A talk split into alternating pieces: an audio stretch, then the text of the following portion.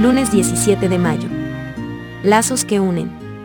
Y él os anunció su pacto, el cual os mandó poner por obra, los diez mandamientos, y los escribió en dos tablas de piedra. Deuteronomio 4:13. Por más que hayamos estado enfatizando que el pacto es siempre un pacto de gracia, que es solo el resultado del favor inmerecido que Dios otorga a aquellos que entran en una relación salvífica con Él, la gracia no es una licencia para desobedecer. Al contrario, el pacto y la ley van de la mano, de hecho, son inseparables. Observa el texto que se cita arriba. ¿Cuán estrecho es el vínculo entre el pacto y la ley? ¿Cuán básica es la ley para el pacto? Cuando piensas en lo que es un pacto, el concepto de ley como parte integral tiene sentido. Si entendemos un pacto como, entre otras cosas, una relación, entonces es necesario trazar algún tipo de reglas y límites. ¿Cuánto tiempo duraría un matrimonio, una amistad o una sociedad comercial si no hubiera límites ni reglas, ya sea que estén expresadas específicamente o se entiendan tácitamente?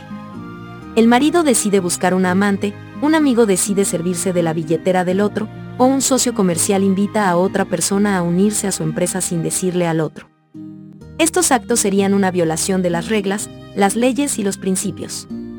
¿Cuánto tiempo durarían estas relaciones en circunstancias tan anárquicas? Por eso, hay que poner límites, trazar líneas y establecer reglas.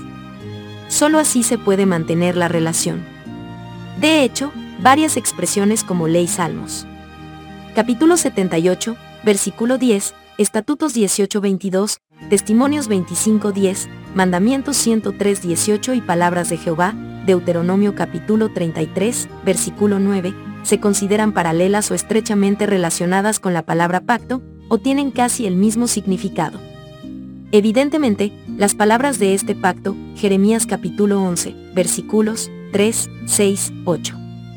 Son las palabras de la ley, los estatutos, los testimonios y los mandamientos de Dios. El pacto de Dios con su pueblo, Israel, contenía varios requisitos que serían esenciales para mantener la relación especial que buscaba con su pueblo. ¿Existe alguna diferencia hoy? Piensa en alguien con quien tienes una relación estrecha. Ahora, imagina lo que sucedería con esa relación si no te sintieras obligado por ninguna regla, norma o ley, si creyeras que tienes total libertad para hacer lo que quisieras. Aunque digas que amas a esta persona y que solo el amor decidirá cómo te relacionas con él o ella, porque todavía se necesitan reglas. Analiza.